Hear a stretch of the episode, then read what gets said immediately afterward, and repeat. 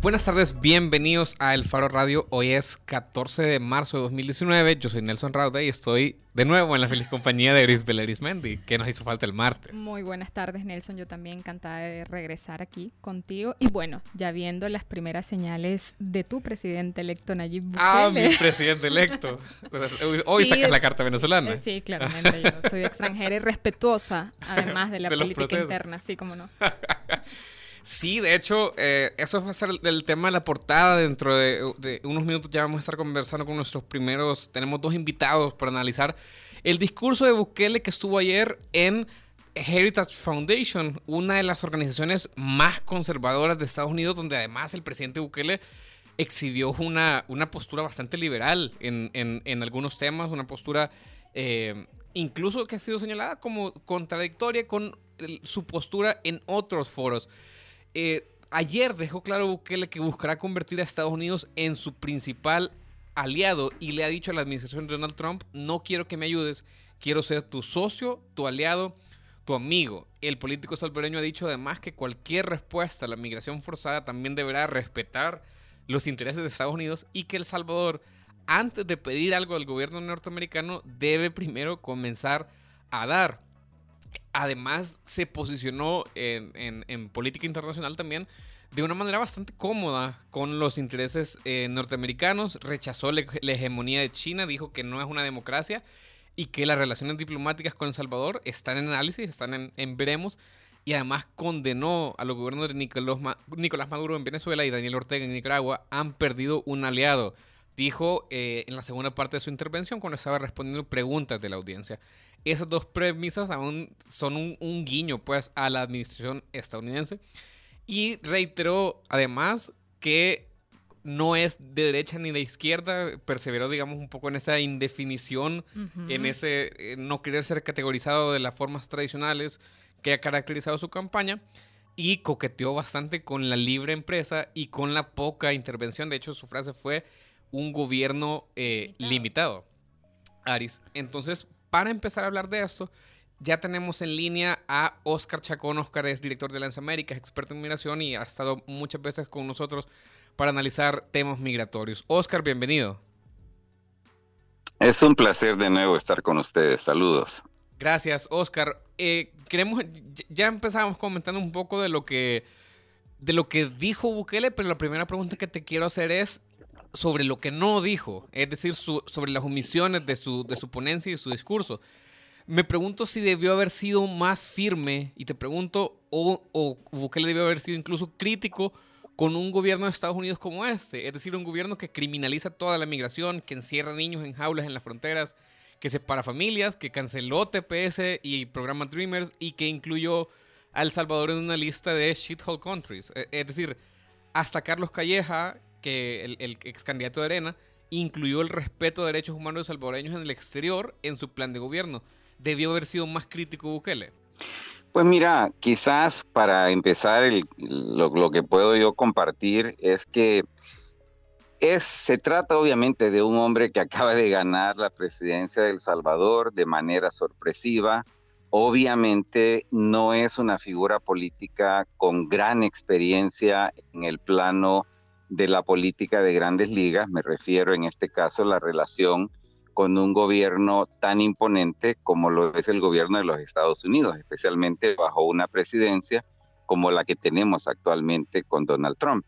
Yo creo de que habría que interpretar, siendo generoso, eh, la intervención de, del presidente electo Bukele en la Fundación Heritage en Washington ayer como quizás un primer ensayo de lo que va a ser indudablemente una relación complicada, si no la más complicada, que indudablemente va a tener el jefe de un gobierno que se ha vendido como un gobierno que va a favorecer, vamos a decir, nuevas maneras de hacer las cosas, consistente con el concepto de nuevas ideas.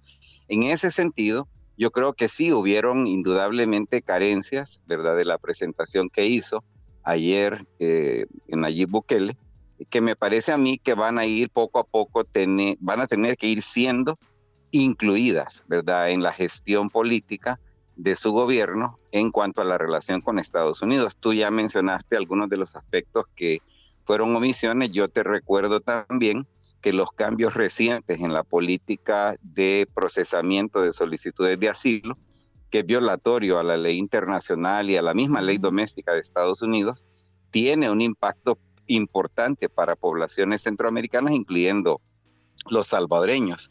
Y luego creo que también hubieron más que omisiones, quizás algunas percepciones que fueron planteadas ayer por, por el presidente electo que creo que habrá que irlas como precisando más. Por ejemplo, eh, me pareció sorpresivo escuchar que el ingreso promedio de la familia salvadoreña en Estados Unidos son 80 mil dólares. Eso me tomó muy de sorpresa porque estudiamos muy de cerca esos, esos patrones y está muy distante de lo que nosotros conocemos en base a la evidencia científica que se ha acumulado, que más bien pone el ingreso promedio de los salvadoreños en alrededor de 25, 26 mil dólares al año, proyectando los últimos datos que conocemos de hecho, que son del año 2015.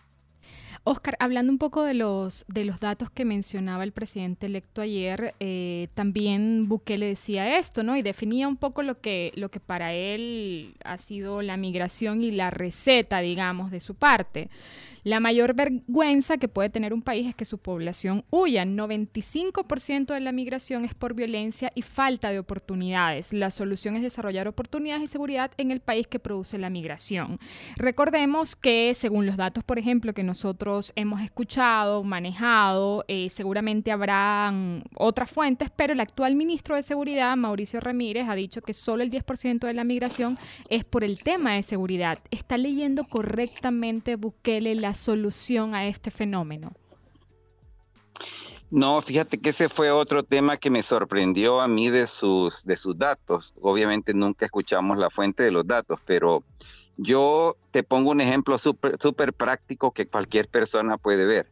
Si tú te vas a pasar un día al aeropuerto de El Salvador y examinas el flujo de pasajeros vuelo tras vuelo tras vuelo que va para Estados Unidos, es súper obvio que el, pasajero predominante somos salvadoreños, que entramos y salimos diariamente eh, desde y hacia Estados Unidos. Toda esa gente representa efectivamente la mayoría de la migración. Estamos teniendo un problema en, en, el enlace con Oscar Chacón, pero nos estaba diciendo un poco sobre los eh, sobre los datos eh, que da Bukele ayer, eh, de que no tenemos la cifra y que son dudosos, según lo que nos estaba explicando Oscar Chacón. ¿Nos escuchas, Oscar?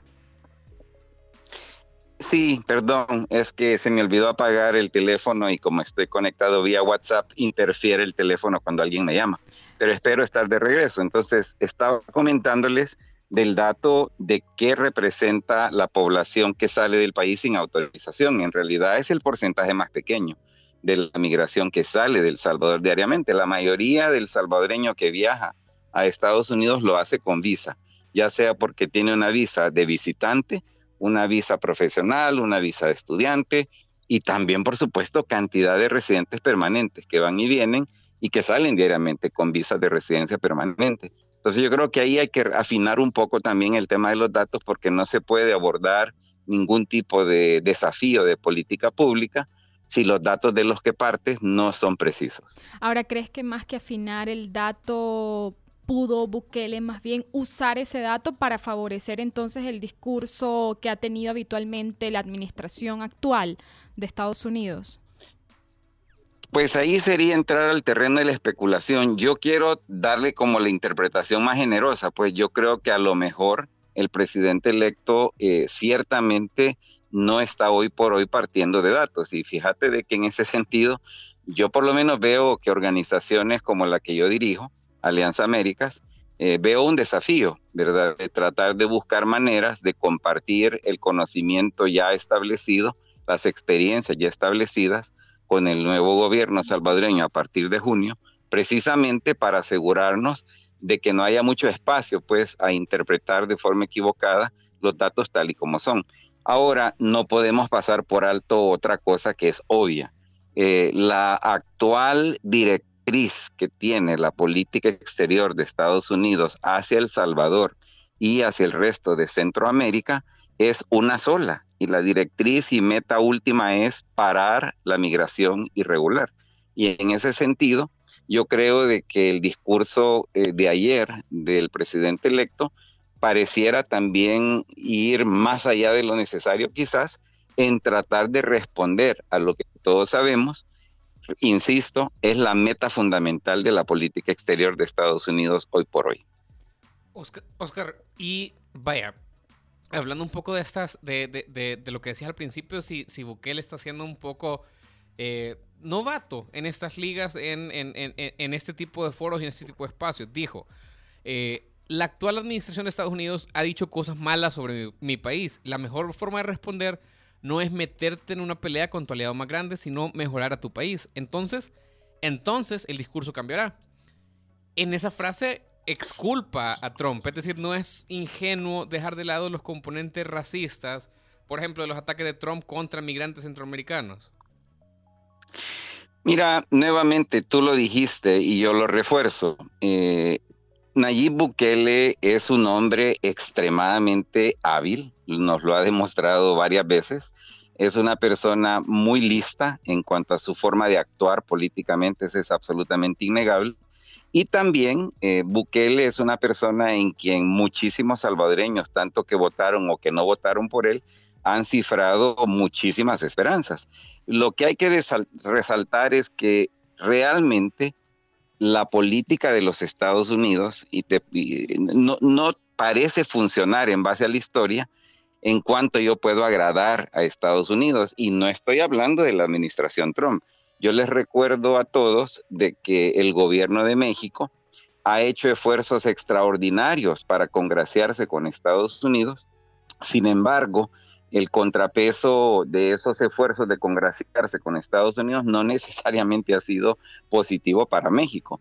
Y yo no estoy seguro de que en el caso salvadoreño, con una administración como la actual, vayamos a tener éxito simplemente a partir de imaginar la relación con Estados Unidos sobre la base de cuánto más yo le puedo dar a Estados Unidos o cuánto más yo debo de cambiar la, la situación del país. Hay una cosa en la que Bukele sí tiene razón el problema más grave que tiene El Salvador hoy por hoy en términos de migración, y no estoy hablando solamente de la migración no autorizada, sino de la, de la tasa actual de salida de salvadoreños del territorio hacia Estados Unidos, es que el país se ha vuelto un país que le niega capacidad real de realizar sueños, de sentirse seguro a un buen porcentaje de la población salvadoreña. Mientras no resolvamos ese lío, va a seguir saliendo gente, tanto con visas como sin visas, y ahí sí, hay que ponerle muchísima atención a resolver plenamente la pregunta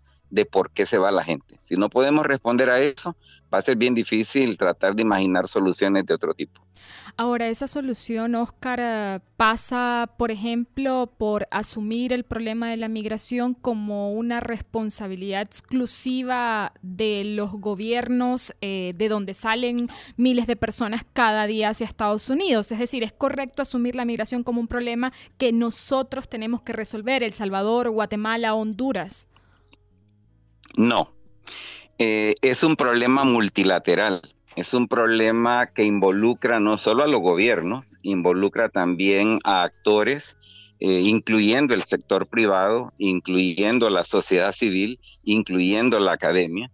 Eh, es decir, el, el por qué las condiciones de hoy son tan conducentes a que la gente se quiera ir, es un lío que es producto, ¿verdad?, de un sistema de políticas públicas que van mucho más allá de las políticas nacionales de un país determinado. Y es más, hay que insistir, aún si lográramos poner en vigencia un plan maestro que permita la articulación sinérgica de actores a nivel multilateral, transnacional, eh, hay que estar súper claros, aún si ese plan exigiera, existiera, no va a producir resultados al corto plazo. Y esto creo que nos lleva precisamente a la urgencia de plantear de forma creativa, a partir de nuevas ideas genuinas, eh, el desafío de cómo gobernar una realidad inevitable del corto plazo y es que va a seguir habiendo más movilidad humana. Y ahí sí yo creo que el tema de derechos humanos, el tema de respeto a la ley internacional debe de ser asumida de manera diferente, no solo por el gobierno salvadoreño, por los otros gobiernos centroamericanos también, pero insisto nuevamente, la solución de largo plazo no es simplemente un problema de política gubernamental, sino de capacidad de actuar en sinergia entre múltiples sectores. Oscar, ¿de cuánto sería ese, ese, digamos, tiempo a corto plazo? Lo pregunto porque Bukele ha dicho ayer que, bueno, él tiene un plan para terminar con la migración forzada y para acabar en un 100% con el tráfico de drogas, eh, incluso en menos de cinco, años. Eh, eso se puede hacer. Mira, eh, yo en eso les diría de que el presidente es sumamente optimista y yo pienso de que el presidente electo pues, es sumamente optimista. Yo francamente creo de que el cambio en, en la realidad, producto de políticas públicas, de intervención de sectores múltiples acertados, generalmente demora más tiempo. Yo creo que sería literalmente milagroso y pues yo no dejo de pensar que a lo mejor un milagro es posible, pero tendríamos que hablar de cambios a nivel de milagros para que verdaderamente las cosas cambiaran de forma tan radical en un marco de cinco años. Yo en este sentido creo de que el presidente electo estaba también como poniendo sobre la mesa algo que me pareció interesante, pues él habló incluso de que va a tener 42 años al final de su término presidencial y yo casi interpretaba en eso como un poquito de ansiedad desde ya sobre la posibilidad, eh, más bien sobre, sobre la realidad de que en El Salvador hoy por hoy la reelección no es posible. Eh, híjole, eso no daría por otro programa, pero, pero Oscar, queremos ir, ir, cerrando solamente con, con esto. Ya mencionabas, por ejemplo, el cambio que ha habido en, en el tema de asilos eh, para, para centroamericanos como una más de las formas en las que este gobierno de Estados Unidos está o irrespetando o jugando al límite de las leyes de respeto a los derechos humanos. Eh, y tenemos, o sea, tenemos eso, tenemos el TPS en vilo por un juez que consideró que, eh, que las motivaciones para terminarlo eran racistas. Tenemos eh, todo el tema de las familias que no han terminado de ser reintegradas, tenemos el tema de ICE, tenemos hace unas semanas el tema de abusos sexuales que han recibido eh, personas detenidas en centros de ICE. ¿Cuándo debería ser un y, cuándo debería ser un, momento adecuado para que el presidente de El Salvador exigiera o mencionara la palabra respeto y ya mencionabas por ejemplo eso también que no que no necesariamente congresarse con Estados Unidos tiene un resultado automático positivo para los países no deberíamos esperar entonces un, un planteamiento de respeto hacia El Salvador y hacia los derechos humanos de los migrantes Mira, yo basado en la experiencia de haber visto ya varias transiciones gubernamentales a nivel de rama ejecutiva, en, el caso de El Salvador específico, yo creo que lamentablemente somos un país que carece de un plan maestro de nación, de un plan de país, de un plan de Estado, y más bien lo que hay siempre son planes de gobiernos. Eso quiere decir que al, al llegar al cargo, la administración Bukele, francamente va a haber un periodo de varios meses de realmente empaparse de qué es lo que se tiene que hacer, de cuáles son como las acciones más prioritarias. Y en este sentido, insisto, yo creo que Nayib Bukele estaba expresando como la visión más optimista que se puede eh, expresar.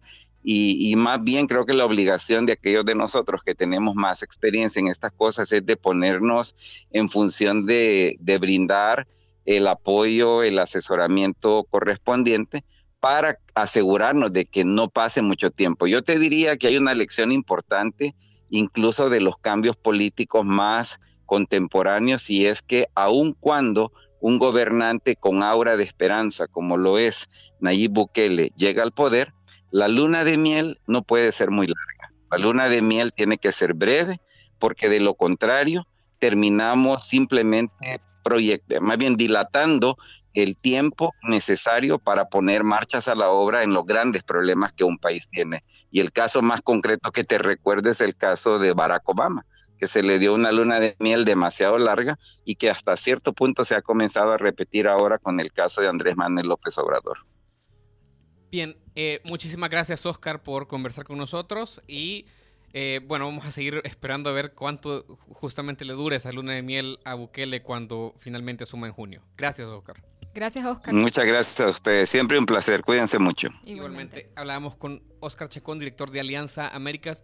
Vamos a seguir analizando el eh, discurso de Bukele, el primer discurso político del presidente electo de El Salvador, ayer en la Heritage Foundation. Cuando volvamos de la pausa, recuerde que si quiere comunicarse con nosotros, puede escribirnos en comentarios en Twitter. La cuenta es arroba el faro radio. Puede dejarnos sus comentarios en la transmisión de Facebook Live que está en la página del faro o puede llamarnos al 2209 2887. Hacemos una pausa y ya volvemos en el faro radio.